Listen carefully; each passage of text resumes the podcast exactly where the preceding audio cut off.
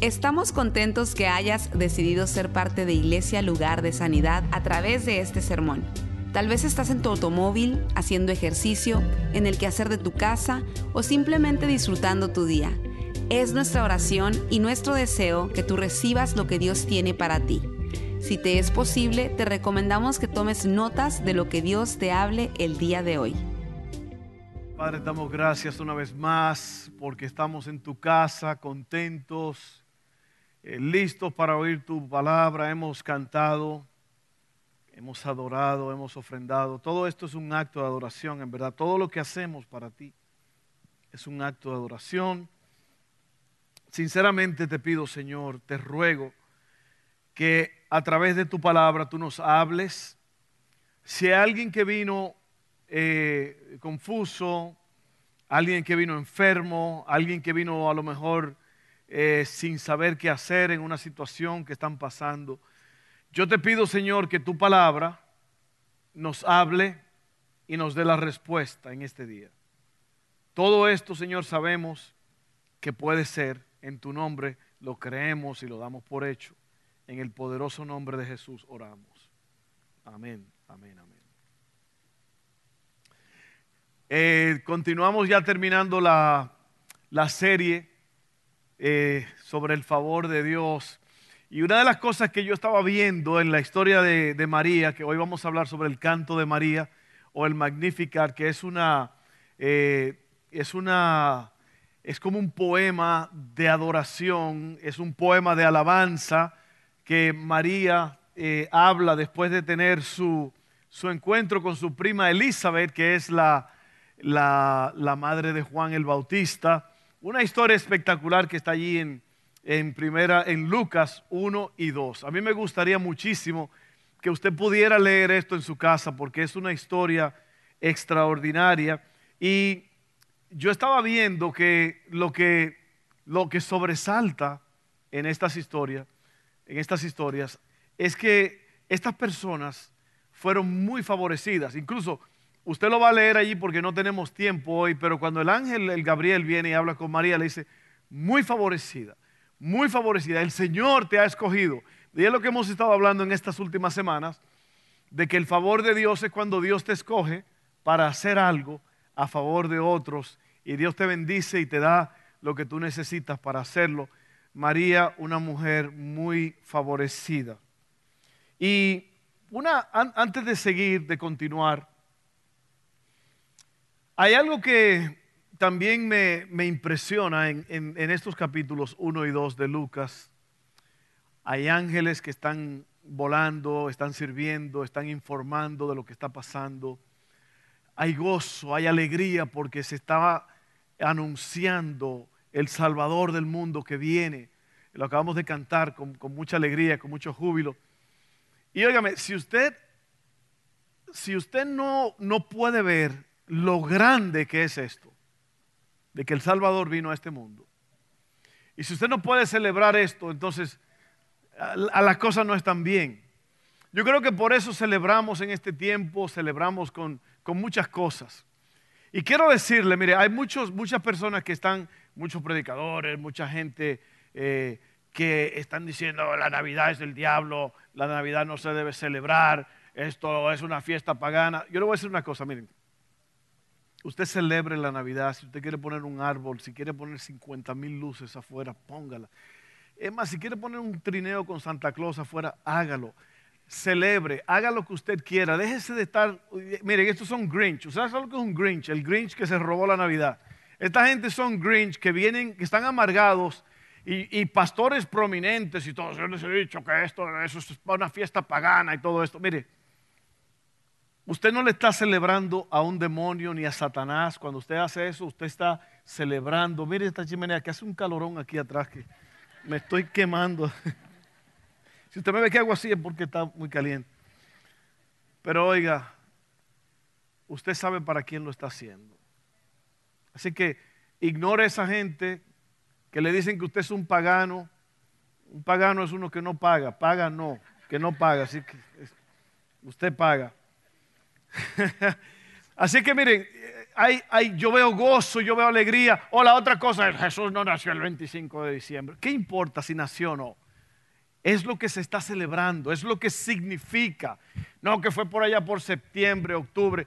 Oiga, oiga, oiga, hay personas que estudian la Biblia para criticar y para condenar. Hay gente que se pasan leyendo la Biblia, se pasan oyendo los mensajes para eso mismo. El año pasado yo estaba con mi familia en España, gozando, disfrutando, teniendo un buen tiempo, y me llega un email, impresionante, ¿eh? me llega un email de una persona en Nueva York, una persona que ni habla español, no creo, no sé cómo supo todo, y ella escribió a esta persona, dijo, el pastor Fernando yo sé que es un hombre de Dios, yo sé que él es un hombre muy eh, honesto en lo que dice y todo, pero lo que él dijo en ese mensaje, una, una pequeña porción, ella dice que no había ninguna base para, para esto, y sí hay base, porque yo no voy a decir qué fue lo que pasó ni, ni qué dije, pero lo que le digo es que hay gente que están solamente mirando para criticar y para atacar. Hay gente que se pasan leyendo la Biblia para ver cómo condenarte, cómo atacarte, cuando este libro lo que tiene que hacer es dar vida. Jesucristo dijo, yo he venido para que tengan vida y vida en abundancia. El Hijo del Hombre no vino a condenar, sino a salvar. Amén. Así que este es un libro santo, un libro sagrado que da vida. Yo celebro con, con todo este tiempo. Amén. Así que déjese de oír a la gente, a los Grinch. Cuando alguien le diga eso, dígale, usted es un Grinch que se robó la Navidad. O que por lo menos quiere robársela. Yo creo que eso es, de parte del enemigo, porque es un tiempo de gozo y de alegría. Eh, Elvis Presley cantaba una canción que decía, ¿por qué todos los días no pueden ser como Navidad? Y usted puede vivir todos los días como Navidad, celebrando la presencia, el regalo de nuestro Señor para con nosotros. Amén. Celébrelo todos los días. All right. Bueno, María, embarazada de Jesús, fue a visitar a su pariente Elizabeth, que estaba embarazada de Juan el Bautista. Ambos embarazos habían sido anunciados por una eh, visita angelical. Elizabeth era estéril y María era virgen. Imagínese usted. Qué cosa más difícil. Cuando María llega, Juan el Bautista salta dentro del vientre de Elizabeth. Entonces Elizabeth la bendice y le dice, wow, el bebé saltó cuando sintió que estabas aquí.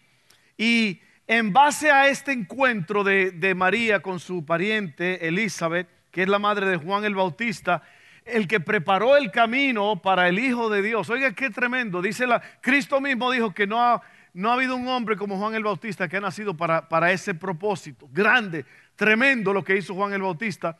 Y aquí están estas dos mujeres embarazadas. Una es estéril y la otra es virgen. Y ella prorrumpe en un canto.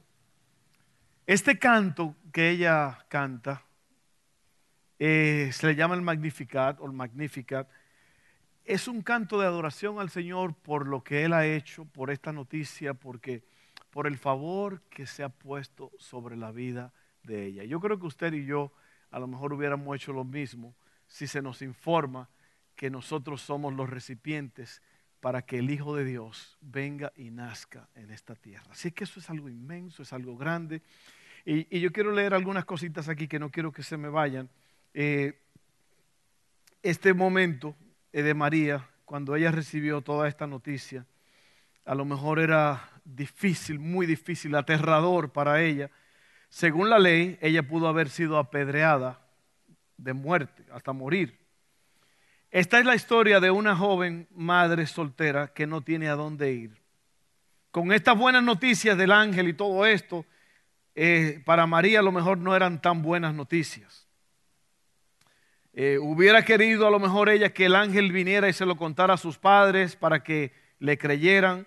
José probablemente pensó que ella era lunática o mentirosa.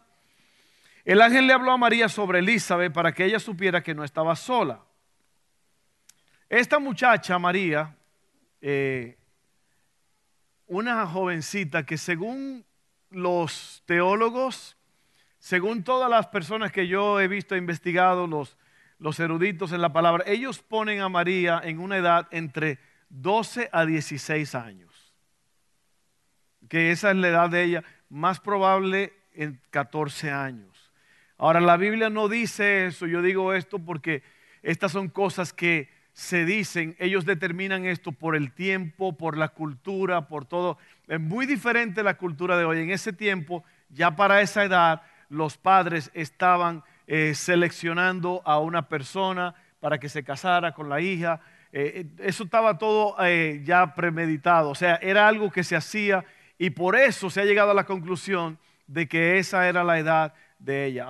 Ahora, en, esa edad tan temprana, en ese tiempo, en la cultura, y hoy día en muchas culturas, usted sabe que ya para esa edad los, los jóvenes, no quiero decir niños porque para nosotros son niños, pero para estas personas en esas culturas ya estaban listos para tener responsabilidades y, hacer grandes cosas. O sea, ya estaban listos para tener una casa, eh, preparados. Pero déjeme seguir hablando sobre esto porque es muy, muy importante. Eh, el ángel le habló a María sobre Elizabeth, como dije, para que ella supiera que no estaba sola. Tu parienta también, eh, la que decían que era estéril, ya tiene seis meses de embarazo. Es como que el ángel está animando a María en todo esta, en, este asunto que está pasando. Eh, María era una niña no muy conocida en un pueblo no muy conocido, en un momento en que la historia parece no ir a ninguna parte. Aquí hay una palabra de ánimo para para todos nosotros. Tú puedes pensar que eres un don nadie, que vives en un lugar que a lo mejor se llamaría el pueblito que se llama en ninguna parte porque nadie lo conoce.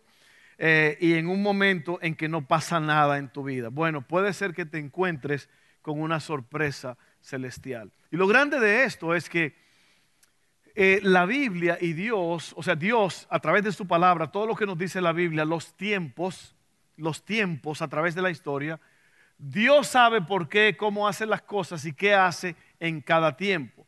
Era necesario que el Mesías viniera, Jesucristo, en ese tiempo, hace dos mil años, donde, como les dije, en, ese pueblito no era conocido. Nosotros lo conocemos hoy, eh, Belén, eh, una, muchachita que nadie, en verdad, que no era popular.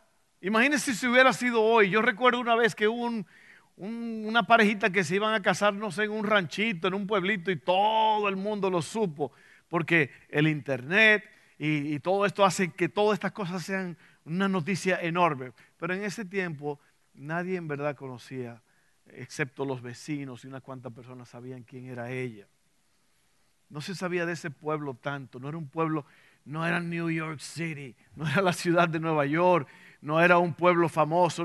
Y, en todo esto, el ángel Gabriel viene y anuncia esta impresionante noticia. María, guess what? Tú has sido escogida por Dios para llevar en tu vientre el Salvador de este mundo. ¿Cómo? ¿Yo? Pero, pero ¿por qué yo? Y todo es un milagro porque aquí la concepción en María, o sea, la, semilla que se puso no fue puesta por un hombre, no fue puesta por un ser humano. El ángel le explicó todo. Este es el mismo ángel que habla con Daniel hace cientos de años. Y yo estaba estudiando todo esto y me sorprende mucho cómo es que este ángel Gabriel, y también ahí en Daniel se menciona a otro ángel Miguel, son cosas impresionantes. Yo creo que este ángel Gabriel es enviado para cosas muy, muy especiales. Yo espero que se me aparezca un día de esto y me hable a mí. Gabriel, no Gabriel el que hace el café aquí, no. Pero eh, muy impresionante. Por favor, lea esta historia. Lea capítulo 1 y 2 de Lucas para que usted pueda ver todo esto. Es muy interesante. Con una mente abierta, lea eso y deje que Dios le hable. Entonces, eh, Dios está a punto de cambiar el curso de la historia humana. Las tres décadas más importantes de todos los tiempos están por comenzar. ¿Y dónde está Dios? ¿Dónde está Dios en todo esto? Ocupándose en usar a dos humildes mujeres, otra vez, una estéril y una virgen. María está tan conmovida por esta visión de Dios, el amante de los humildes, que estalla en una canción, una canción que se conoce como el Magnificat. Otra vez María tenía aproximadamente entre 13 a 14 años de edad y cuando se vio presionada por esta dificultad, se dirigió a la palabra de Dios. Y yo voy a hablar unas cosas sobre esto muy importantes. Ella no solo creía, ella conocía la palabra. Este canto se trata de Dios y no necesariamente de María o por lo que ella se está pasando. La canción de María alude o habla de 13 escrituras del Antiguo Testamento que ella las menciona en este cántico.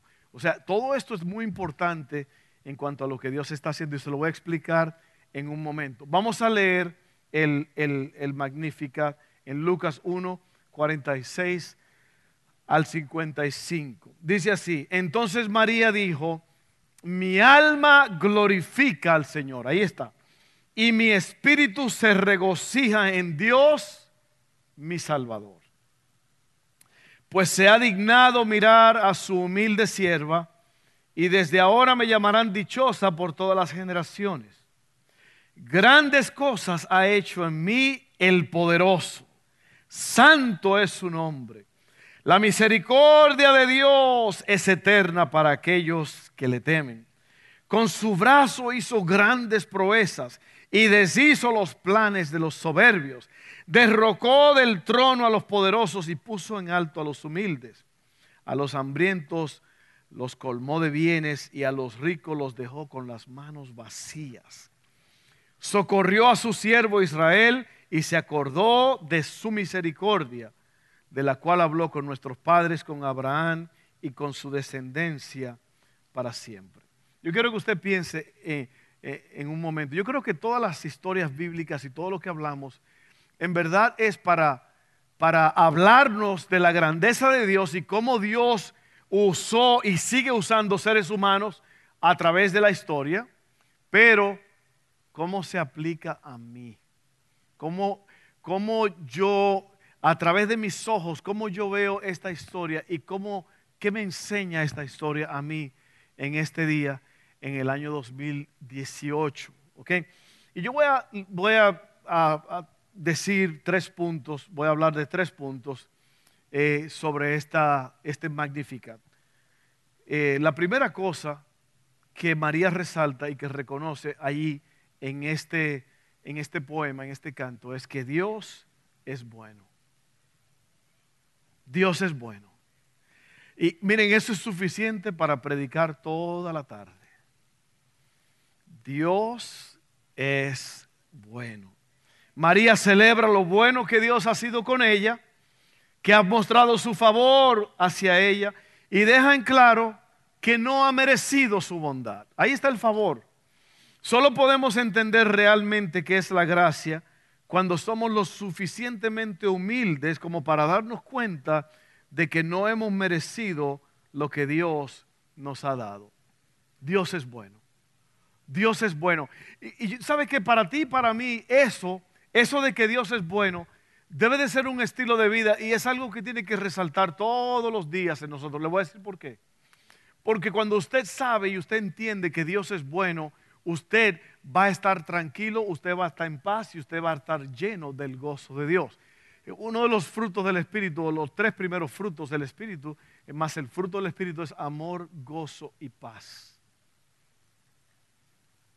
Piensa en eso por un momento. Si tú tuvieras, si tú tuvieras esas tres cosas, vivieras una vida extraordinaria.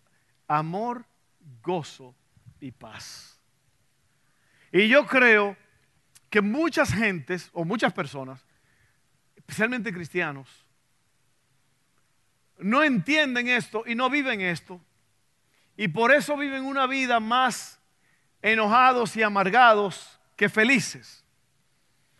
Porque ellos no tienen en cuenta es la grandeza de estos de estas palabras. Dios es bueno. Pero no es que Dios es bueno en general, porque lo es, pero ella dice, Dios es bueno conmigo. Y si tú lo piensas y si tú lo entiendes, Dios ha sido bueno contigo. No hay necesidad de estar tristes. No hay necesidad de estar tan agobiados, tan tumbados, siempre quejándose. Y yo he descubierto que las personas que viven así es porque no han conocido a Dios o no están caminando en el Espíritu de Dios. Porque el fruto del Espíritu es amor, gozo y paz. María dice, Dios es bueno. Dios es bueno. Él ha mostrado su favor hacia mí. Y si Dios ha sido bueno conmigo, Él es bueno y seguirá siendo bueno. Amén. Así que grábate eso en la cabeza, en el corazón. Dios es bueno. Esta es la primera cosa que resalta. Y si usted quiere vivir una vida al máximo, que ese sea su estilo de vida. Porque cuando usted sabe que Dios es bueno, usted sabe que Dios está trabajando contigo y Dios va a suplir tus necesidades. ¿Qué es lo que nos lleva al próximo punto? La segunda cosa que María resalta allí es que Dios cumple sus promesas. Uno diría, bueno, ahí está ya cuando dice que Dios es bueno. No, es diferente porque Dios es bueno. Alguien, tú puedes decir, fulano es muy bueno porque él ayuda a, todo el mundo. Bueno, pero no, no, él me ayudó a mí. Él, él cumple sus promesas conmigo. María repite un tema que ya hemos escuchado y es que las promesas del Antiguo Testamento finalmente se están cumpliendo. Dios cumple sus promesas, es bueno recordar eso. Ahora déjeme hablarle por un momento. Yo le dije a ustedes que en esa cultura y en ese tiempo y en algunos lugares, los jovencitos son muy maduros y crecen ya a una edad como esta, 13, 14, 15 años, ya, ya a lo mejor están casados, ya tienen sus vidas, son hasta profesionales, tienen una profesión. Pero lo grande de María, y yo, y yo creo que aquí es donde esto aplica a nosotros, a cada uno de nosotros, es María conocía la palabra de Dios. María no, no está jugando allí. Cuando ella habla de esto, y, y, no lo tenía en un librito por ahí, yo no creo, la Biblia no dice nada, que tenía unos apuntes por ahí, ella empieza a hablar de un tema que ella domina de la grandeza de Dios. Ella dice que Dios es bueno, ella dice que Dios es fiel, que Dios, sus promesas no fallan.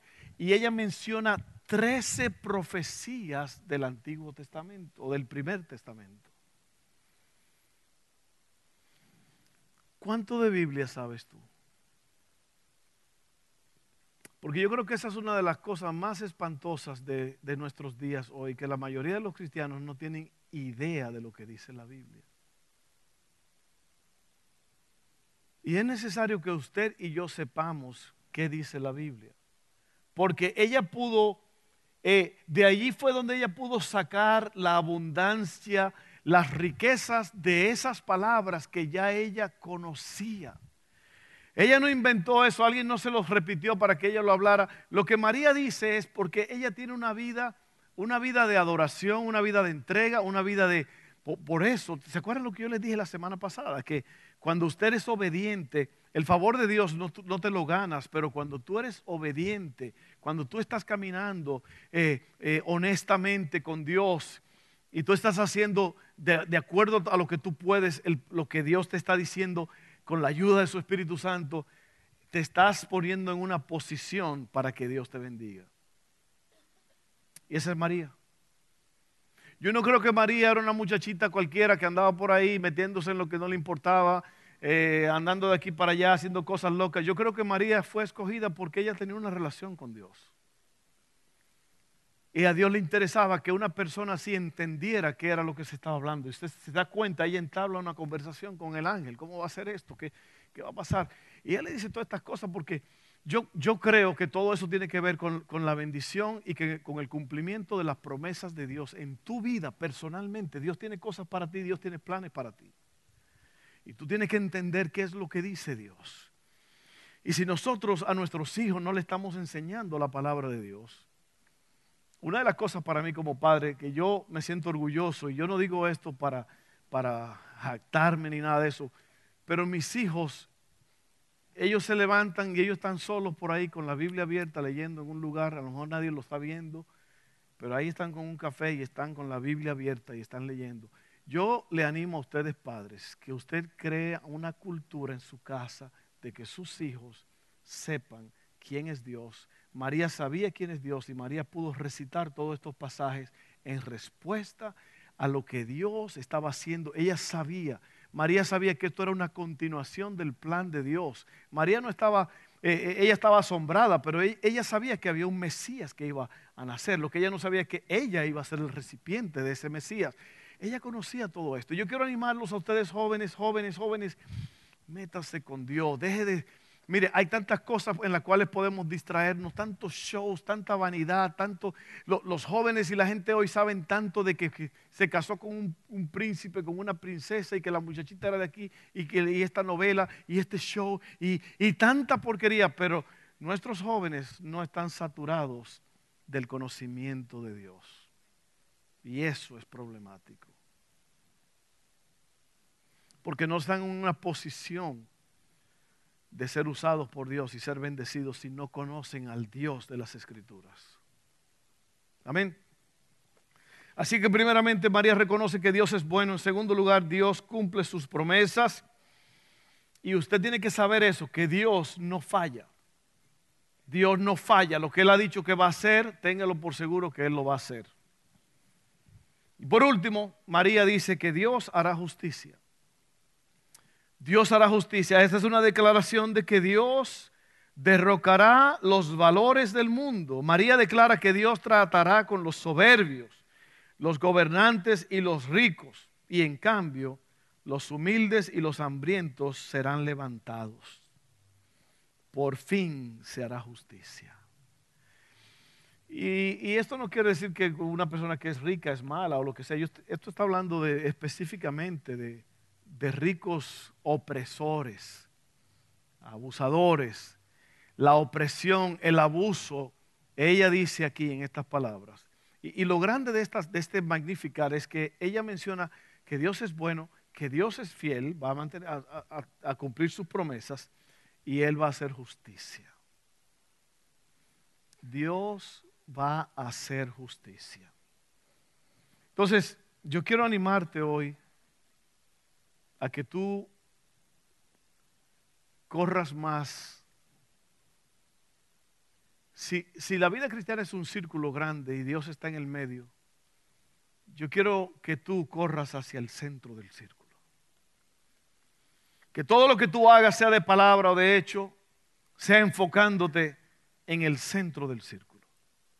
Porque muchos cristianos en ese círculo están tratando de caminar esa línea fina alrededor del círculo.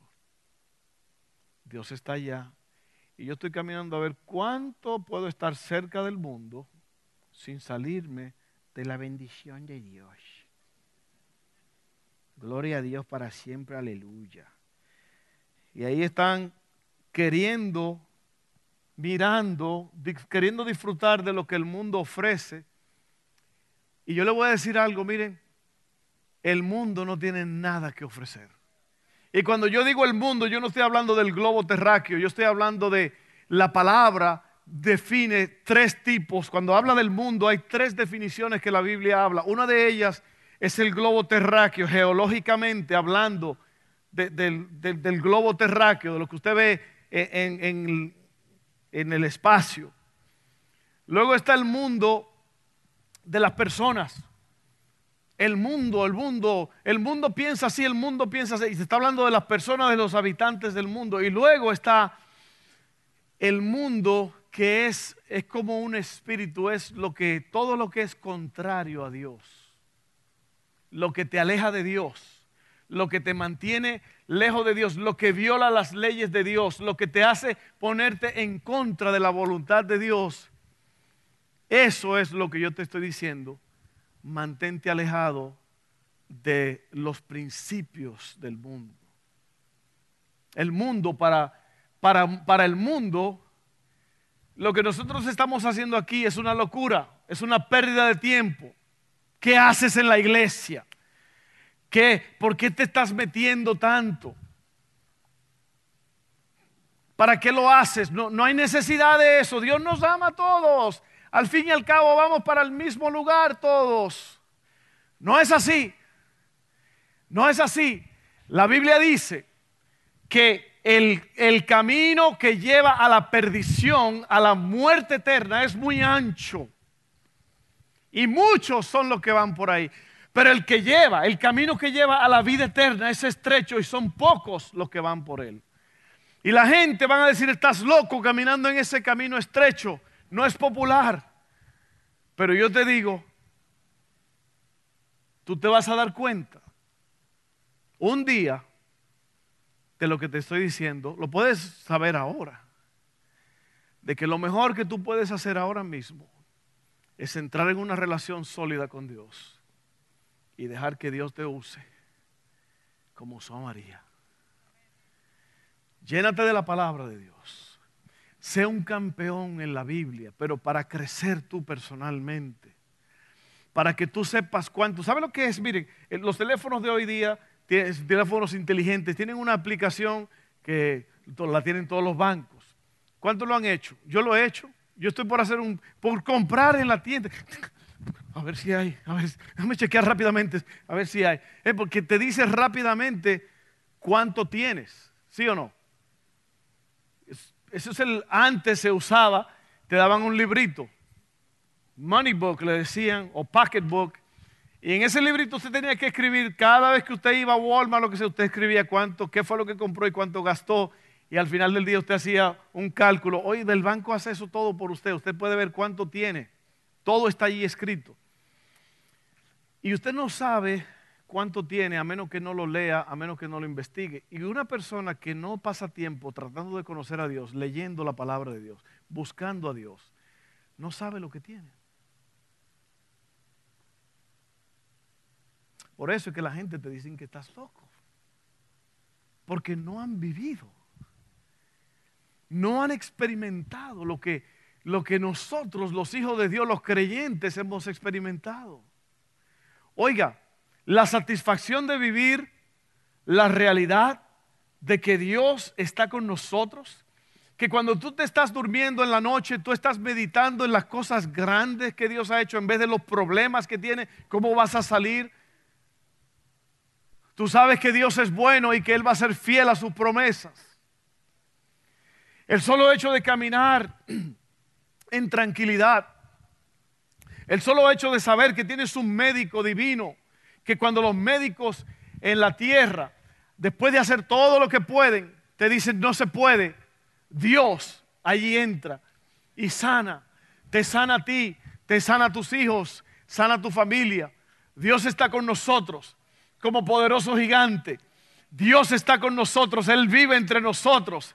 Emmanuel quiere decir Dios con nosotros. Cuando tú estás aquí, Él está contigo. Cuando tú estás en tu casa, Él está contigo. Cuando estás en el carro, Él está contigo. Cuando llegas a tu trabajo, Él está contigo. Eres un santuario, eres un tabernáculo, eres un templo donde habita el Señor de gloria, habita dentro de ti. Efesios dice, para que habite Cristo por la fe en sus corazones, para que arraigados y cimentados en Él puedan entender con Él la anchura, la profundidad y la altura del amor de Cristo que excede todo conocimiento.